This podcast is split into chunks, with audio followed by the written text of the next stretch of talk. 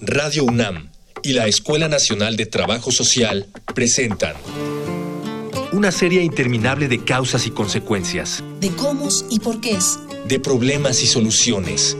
Eso es la vida. Vida cotidiana. Sociedad en movimiento.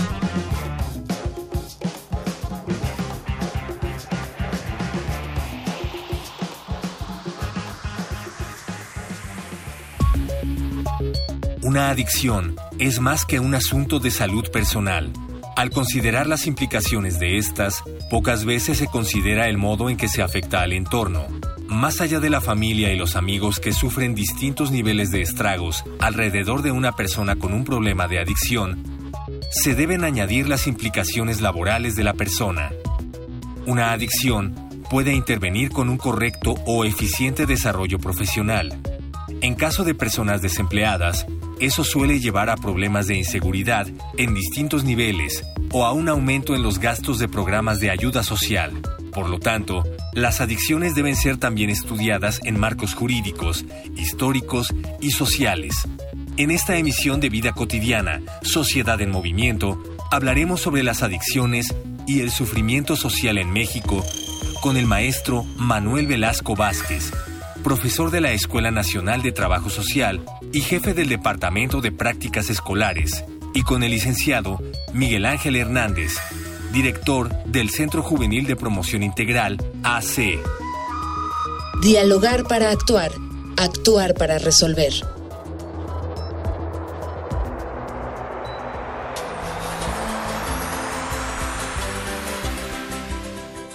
Muy bonita tarde, iniciamos ya otro programa más, Vida Cotidiana Social en Movimiento. Yo soy Ángeles Casillas y de verdad quiero agradecer pues, no solamente su amable atención, sino además todas las propuestas para abordar aquí problemáticas sociales, pero sobre todo para reflexionar y proponer. El día de hoy vamos a abordar un tema muy complejo y por complejo no queremos entender que es algo que no se entienda, sino que está completamente vinculado y puede tener algunas implicaciones. Vamos a hablar de un tema que tiene que ver con adicciones y sufrimiento social. Y lo más importante es que nuestros expertos, nuestros invitados, nos van a, compartir un modelo de abordaje para esto. ¿Qué les parece si tenemos alguna pregunta vinculada con nuestra temática o quieren hacer alguna observación? Escuchen las diferentes formas de comunicación con nuestro programa. Facebook, Escuela Nacional de Trabajo Social, ENTS, UNAM. Twitter, arroba comunica, ENTS. Instagram, comunicación, ENTS. Ya regresamos de nuestros datos de contacto. Vamos a hablar hoy de adicciones y sufrimiento social y me da mucho gusto recibir aquí en cabina al maestro Manuel Velasco. Maestro Manuel, muchas gracias por estar con nosotros. Muchas gracias. Buenas tardes. Buenas tardes. Y por supuesto, alguien que dice que sigue sus pasos, vamos a ver si es cierto.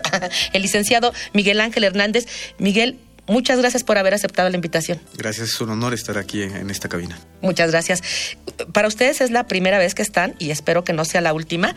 Vamos a iniciar, nuestro programa es muy cortito, vamos a iniciar compartiendo, me, me interesaría mucho que compartamos así de una manera muy sencillita con nuestra audiencia, maestro Manuel, por un lado, ¿qué es adicción? Y por otro lado, ¿qué es sufrimiento social? ¿Y por qué están estos vinculados? Bueno, la adicción es un tipo de dependencia, este eh, eh, física o emocional en el consumo de algunas sustancias, sobre todo eh, la preocupación actual está referida a las sustancias psicoactivas.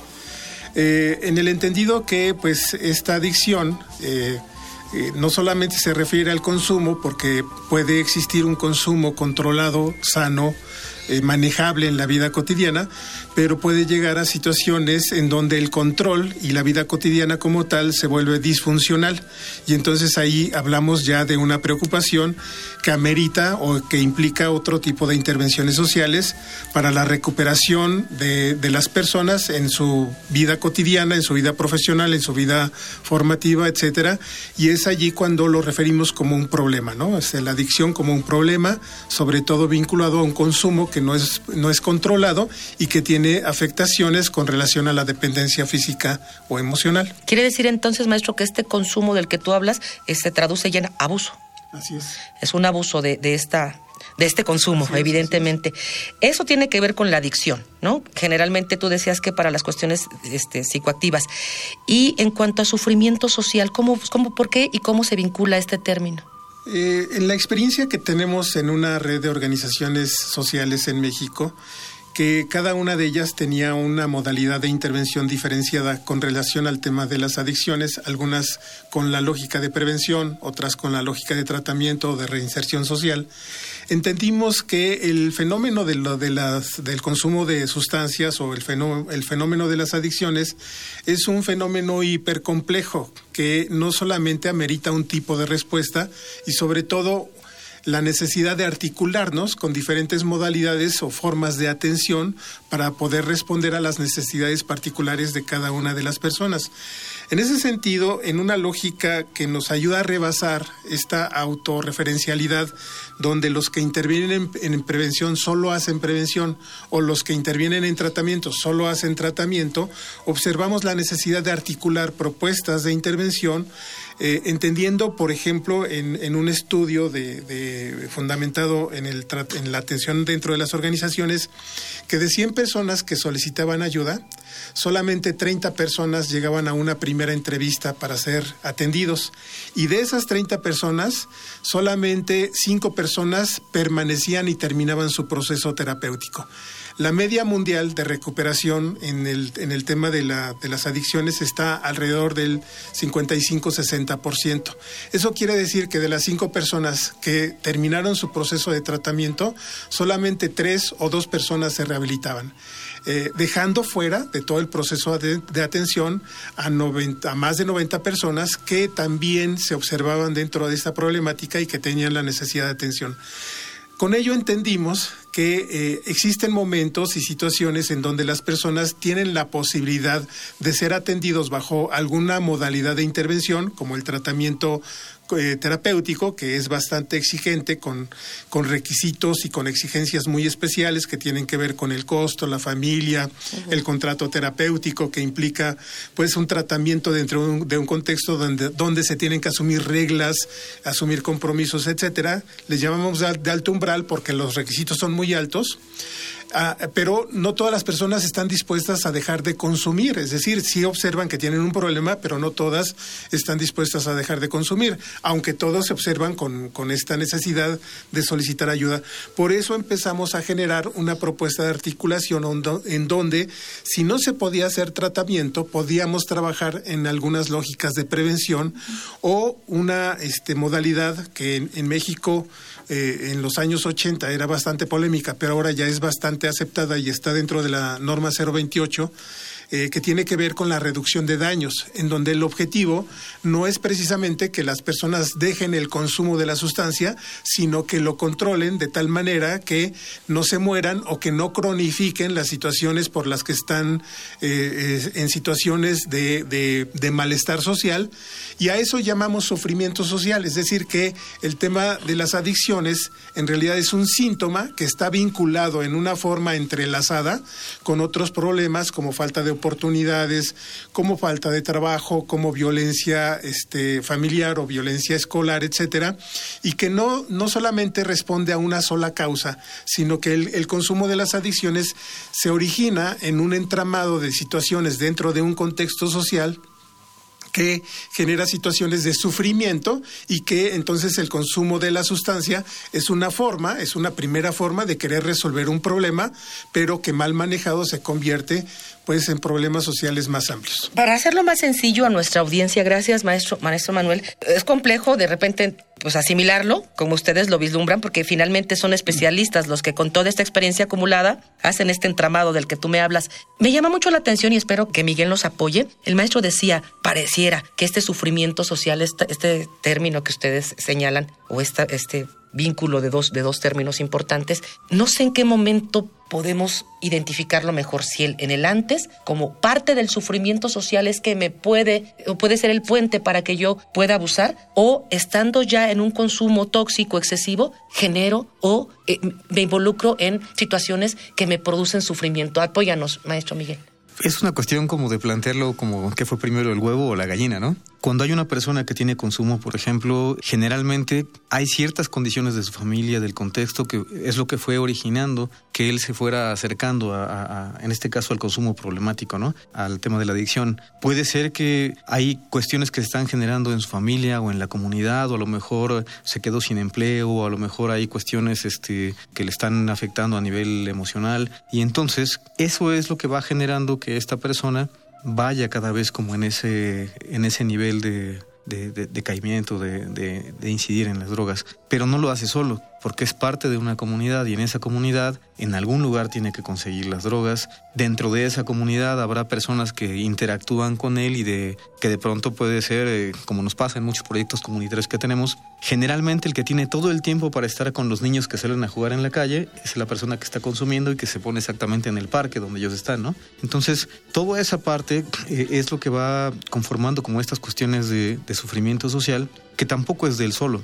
Es decir, hay toda una comunidad y hay todo un, contexto que es el que va generando las condiciones para que él en ese momento preciso viva o esté teniendo como esa situación. Igual lo podríamos ver, no solo en el caso de las adicciones, en otra, en otra problemática, en, el tema de la violencia de género, por ejemplo, en el tema de, del empleo, en el tema, por ejemplo, del abandono del adulto mayor, pero muchos de ellos se articulan, se vinculan o se ven precisamente cuando ya se está haciendo el consumo eh, problemático de, drogas, ¿no? Qué bien que lo señalas así, porque siempre hemos dicho en nuestro programa, nada de lo que hemos abordado aquí como problemática social responde al modelo de causa-efecto, y por lo tanto no hay una sola salida. Hay muchas aristas y en ellas tenemos que estar no solamente reflexionando, sino también incidiendo. Les voy a invitar que escuchemos un material que nos prepara producción, también a la gente que está siguiéndonos en nuestro programa por diferentes formas de, de contacto. Vamos con datos vinculados con la temática a una infografía social. Infografía social. Resulta difícil definir el sufrimiento, sobre todo porque se encuentra inmerso dentro de la propia existencia humana la cual es compleja y se configura por múltiples dimensiones. Cada cabeza es una percepción distinta del sufrimiento y todas ellas son producto de acuerdos sociales o científicos. El sufrimiento social es un problema de salud pública antropológico, filosófico, sociológico y biomédico en donde cada uno de estos saberes esbozan sus propios paradigmas. Desde nuestro punto de vista, es medular reconocer a la persona que sufre y restablecer su complejidad bio sociocultural y con ello traspasar la noción de que el cuerpo y la psique son entidades separadas. Para algunos investigadores, el sufrimiento es un estado afectivo, cognitivo y negativo, el cual es acompañado por una sensación de amenaza a la integridad, de un sentimiento de impotencia, y del agotamiento de recursos de la persona para afrontar dicha amenaza. Por su parte, las adicciones controlan los pensamientos y los comportamientos de las personas que solo desean conseguir o realizar la cosa deseada. Para satisfacer este deseo, los adictos pueden llegar a cometer ilícitos, distanciarse de sus seres queridos y poner en riesgo su propia integridad, ya que pierden noción de la realidad. Entre los síntomas que puede presentar un adicto están la pérdida de interés en aficiones o actividades que antes eran muy importantes, cambios en el peso, alteraciones bruscas en el estado de ánimo, irritabilidad, ira y nerviosismo del adicto cuando alguien le plantea que lo así como debilidad y dificultad para conciliar el sueño, cuadros de ansiedad, estrés o depresión. De acuerdo a cifras oficiales, 2.3 millones de menores son adictos a alguna droga o al alcohol. Tan solo el nivel secundaria y bachillerato se estima que 713 mil alumnos requieren tratamiento por consumo de drogas y 1.674.000 por alcohol. Ya regresamos de la infografía social, estamos platicando de adicciones y este término que es tan controversial de sufrimiento social, pero que finalmente existe, está ahí presente. Ya nos compartía Miguel un poquito de cuándo en diferentes momentos se da y me gustaría mucho que entráramos de lleno con la temática. Hay respuestas, sí, se ha trabajado para ello, sí, hay una experiencia acumulada también. Maestro Manuel, ¿algo que quieras comentar con relación al término o nos vamos de lleno para que nos compartas con, con, nuestra, con nuestra audiencia qué respuesta ustedes han encontrado en esta articulación y cómo ¿Cómo se llama? El sufrimiento social es un concepto que nos ayuda a entender que el tema de las adicciones no es un eh, tema, como lo acabas de decir, causa-efecto. Es decir, que eh, trabajando solamente sobre la cuestión adictiva, biológica o psicológica del individuo, no, no necesariamente se resuelve el problema porque las raíces del problema pueden ser raíces estructurales, que al final tienen que ver con todo el tema de la vinculación social, con la ruptura o la falta de apegos, relaciones, vínculos significativos que en donde se va perdiendo el sentido de, la vida. Entonces, en el modelo de intervención que nosotros eh, hemos eh, construido y en el que hemos participado, que se llama este modelo ECO 2, que quiere decir epistemología de la complejidad ética y comunitaria, hay una eh, perspectiva en donde el abordaje y la propuesta de intervención no solamente observa el síntoma, las adicciones, sino observa la necesidad de trabajar en otras situaciones de sufrimiento social que tiene que ver con aquellas eh, cuestiones que se fundamentan en las relaciones de la sociedad, en las relaciones comunitarias que tienen una afectación directa en la salud de las personas, sea una salud física o sea una salud mental, pero que está fundamentada en procesos relacionales en donde se hace una desvaloración de las personas, se construyen vulnerabilidades, se construyen procesos de marginación y de exclusión porque eh, a partir de la representación del consumo de sustancias se le va eh, eh, segmentando o segregando a la persona de tal manera que las condiciones y las posibilidades para su rehabilitación se vuelven mucho más complejas. Entonces, trabajar solamente sobre el síntoma es una parte del modelo, pero trabajar sobre las condiciones estructurales, relacionales, comunitarias, familiares es la otra parte del proceso. Por eso utilizamos el sufrimiento social como un concepto que nos permite otro abordaje mucho más integral y mucho más completo, en donde, por ejemplo, hemos observado que personas que han pasado un proceso de rehabilitación que comúnmente consiste en tres meses de internamiento, cuando salen hay una reincidencia en el consumo de sustancias. ¿Por qué? Porque se tuvo este acercamiento causa-efecto en donde solamente se le aisló del consumo de sustancia, pero no se trabajó la parte relacional, la parte estructural que finalmente generó eh, el, el malestar de la persona y que tuvo la afectación en sus procesos de salud ahora que lo comentas, entonces en tu discurso, maestro, aludes mucho a la parte de los síntomas. Yo le agregaría signos. Lo que normalmente los modelos de atención han trabajado son hacia los signos. Los signos es qué tanta afectación física, fisiológica, química, etcétera. Los síntomas tienen que ver con lo de con lo que decía el maestro. Tiene que ver con apegos, tiene que ver con relaciones, tiene que ver con conductas, que eso, dicho sea de paso, es mucho más difícil. A mí me gustaría mucho que Miguel nos compartieras en términos muy sencillitos. Eh, ¿Consiste este modelo en atender exclusivamente a jóvenes y por qué a jóvenes? Está más identificado en la fase de prevención, cuánto dura, es costoso, dónde se da y pensemos que de 10 personas que ingresan, cuántas de ellas pudieran favorecerse con esta propuesta. Me imagino que a todos los que me están escuchando en este momento alguna vez han preparado alguna salsa. Tú puedes comer los tacos al pastor y le pones una salsa roja, una salsa de árbol, etcétera, pero nunca le vas a poner mole. El mole le pones queso, crema y tienes como diferentes cuestiones. Todos los mexicanos tenemos alguna idea de cómo construir o cómo armar una salsa, ¿no?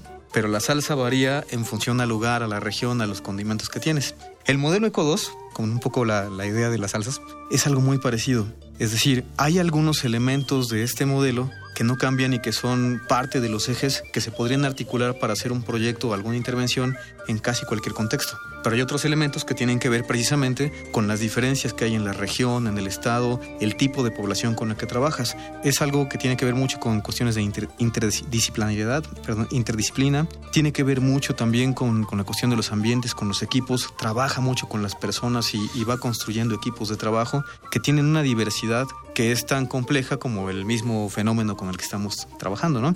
Al momento de, de, construir la propuesta del módulo ECO 2, se hizo a partir de organizaciones que trabajan con jóvenes en el tema de adicciones. A lo largo de la historia, que hoy en día a nivel de América Latina son cerca de 200 organizaciones que están trabajando en 13, 14 países más o menos, se ha ido derivando el, el modelo para trabajar con población de adultos mayores, con, cuestiones de indígenas, con migrantes, con el tema, por ejemplo, de diversidad sexual, con el tema de población de calle, con cuestiones de empleabilidad incluso. Entonces, es un modelo que va abarcando como diferentes situaciones. Eh, nosotros trabajamos con el tema de jóvenes porque era como el ámbito, en el caso de la organización que yo represento, que es el Centro Juvenil Promoción Integral, desde donde lo abordábamos, ¿no? Pero en realidad este modelo puede abarcar prácticamente casi cualquier fenómeno y en, en cualquier sector. Y ya hemos tenido experiencias a nivel de América Latina de contextos urbanos y, y rurales, por ejemplo, donde se puede aplicar teniendo en cuenta esto que les decía de las salsas, ¿no? Cada salsa en cada región eh, tendrá que ver con los ingredientes y las necesidades que se tienen y el gusto de las personas, ¿no? Lo importante de este modelo, que me parece súper importante, es parte de la gente, la idea es conformar procesos de participación con la misma gente y entonces la diferencia entre llevar a una persona a un lugar donde lo aíslas y le das un tratamiento y regresa otra vez a las mismas condiciones es que participa en ese proceso donde va disminuyendo en este, sentido el consumo, pero no solo él, sino que hay proyectos alternativos o, diferentes iniciativas que al mismo tiempo pueden trabajar cuestiones en la comunidad o con la familia. En ese sentido, el modelo, como decía hace ratito Manuel, trabaja prevención, tratamiento, reinserción y, reducción, y entonces abarca como las diferentes etapas. No significa que una institución o un modelo solo puede como trabajar eh, todo eso. Es necesario que se articule y que se trabaje en red. Eso es muy importante, es un metamodelo. Es un metamodelo que entonces incorpora diferentes abordajes teóricos metodológicos, pero también diferentes experiencias prácticas de intervención, ¿no? Qué interesante esto, esto que señalas, muy puntual, es un modelo, es una forma de concebir la realidad, ¿no? Es una representación simbólica de un sistema real, pero que está vinculado con estos cuatro elementos que decías, ¿no? Desde la prevención hasta llegar a la reducción del daño. Eso no quiere decir que las instituciones sean los modelos, sino que las instituciones pueden o no adoptar esta, esta estrategia, esta forma. Algo que distingue nuestro programa es, digamos, el testimonio de otras personas que nos puedan acompañar o favorecer en lo que estamos reflexionando. Les invito a que escuchemos voces en movimiento Voces. Voces en movimiento.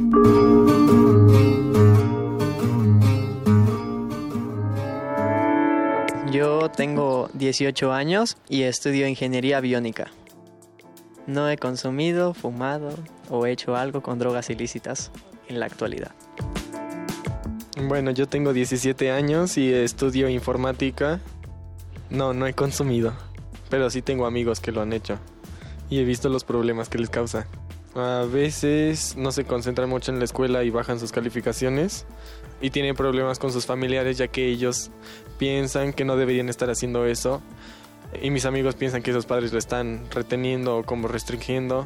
Entonces ahí va como una mala comunicación, ya que ellos solo quieren el bien para su hijo y él piensa que no lo están entendiendo.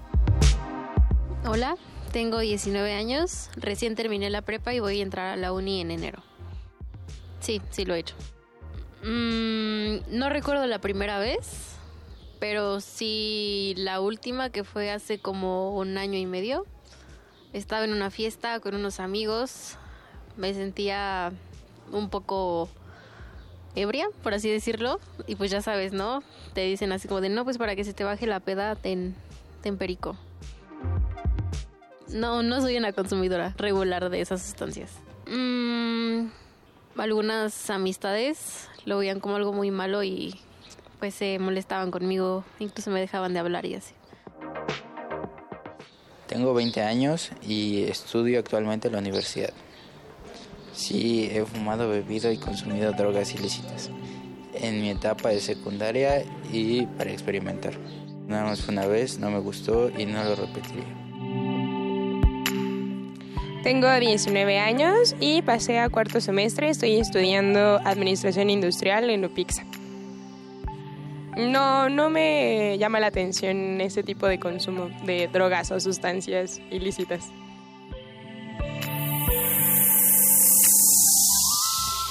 Ya regresamos de Voces en Movimiento. Qué interesante los testimonios de estas jóvenes, de estos jóvenes. Y pues no sé, maestro Manuel, tú, tú compárteme. Me da la impresión que la mayoría de ellos, por lo que señala, o no ha iniciado o el consumo ha sido como como ocasional, como esporádico, y también ahí tenemos que romper con un gran, gran tabú, con un gran mito como sociedad. Finalmente rechazamos, finalmente señalamos y finalmente hasta criminalizamos a la gente que posiblemente no tenga esa apertura porque lo señalamos como algo negativo. Y eso de entrada no nos favorece ninguna estrategia, ¿cierto? Efectivamente creo que es importante señalar que no todo consumo es problemático y que desde esta perspectiva tenemos que tener mucho cuidado en la manera en que nos referimos las, sobre las personas consumidoras, porque normalmente se hace a través de modelos que están fundamentados en procesos de estigmatización, es decir, se les marca con un estigma normalmente muy negativo, en donde se les convierte con identidades de personas eh, muy malas, eh, holgazanas, Inestables. inestables, violentas, peligrosas, etcétera.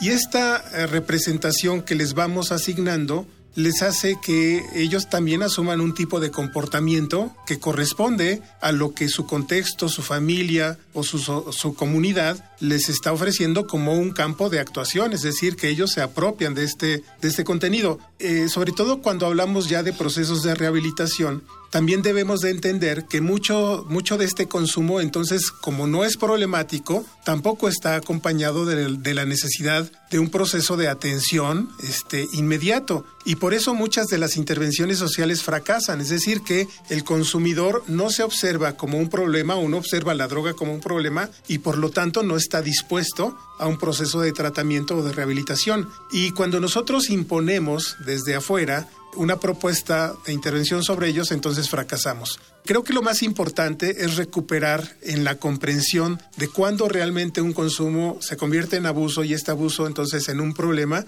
y es cuando es el problema, cuando estamos hablando del problema, cuando tenemos que acompañar a las personas, primero en una escucha, en una comprensión, en el entendido, eh, por ejemplo, del concepto de fármacum, que viene de las raíces del griego, en donde primero es veneno, pero también es remedio. Es decir, que las personas cuando lo han utilizado, Claro. lo utilizan como un remedio, como una solución a las presiones, al estrés, a la vida cotidiana, a las relaciones familiares violentas, etcétera. Pero después ese remedio se puede convertir en un exceso o en un extremo también en veneno. Y es allí cuando tenemos que intervenir. Estamos concluyendo, qué interesante lo que señalas acá, maestro, porque como tú dices, entre que me cura y me, me alivia, ¿no? Eso- esa dicotomía, pues no hace nada fácil. Hablamos de una adicción y la gente que las tenemos, sabemos qué difícil es salir de ellas. Concluimos nuestro programa y me gustaría mucho un último mensaje de Miguel. Adelante, Miguel. Cualquier persona que tuviera el contacto con, adicciones o alguna otra situación eh, complicada que lo haga vulnerable, el tener la posibilidad de encontrarse con el otro, de estar acompañado, de tener un grupo de referencia, de tener espacios donde pueda de repente expresar o compartir eso que le está pasando, es muy importante. Entonces, creo que una palabra importante que tenemos que pensar todos es acompañar al otro, porque en ese acompañamiento es como vamos construyendo y reforzando esos lazos, ese famoso tejido social de que se hablaba en los 80s, 90s, que ahora tenemos como esa posibilidad de, de aprovecharlo para disminuir este tipo de situaciones de sufrimiento. Miguel Ángel Hernández, muchísimas gracias por haber estado en el programa. Maestro Manuel Velasco, muchísimas gracias por, por tu presencia. ¿Y qué les parece si terminemos con un mensajito muy breve, con un eslogan, con una frase, maestro, que nos lleve a esta profunda reflexión y sensibilización? Adelante. Quisiera com- compartir este proverbio africano que dice, el niño que no sea abrazado por su tribu, cuando sea adulto, quemará la aldea para poder sentir su calor. Con eso nos quedamos. Evitemos sufrimiento para ellos y también para nosotros. Abracemos, cobijemos y tengamos mayor apego con las personas que padecen este tipo de adicciones o sufrimientos sociales. No me resta más que agradecer a quien hace posible este programa. En la producción, Miguel Alvarado, gracias. Hoy en los controles estuvo Miguel Ángel Ferrini. Carolina Cortés en la información, Juan Herrera también. Yo soy Ángeles Casillas y confío en que podamos coincidir el siguiente viernes, ya lo saben, a las 4 en punto, Radio UNAM, Vida Cotidiana, Sociedad en Movimiento. Muy bonito fin de semana. Vida cotidiana es una coproducción entre Radio UNAM y la Escuela Nacional de Trabajo Social.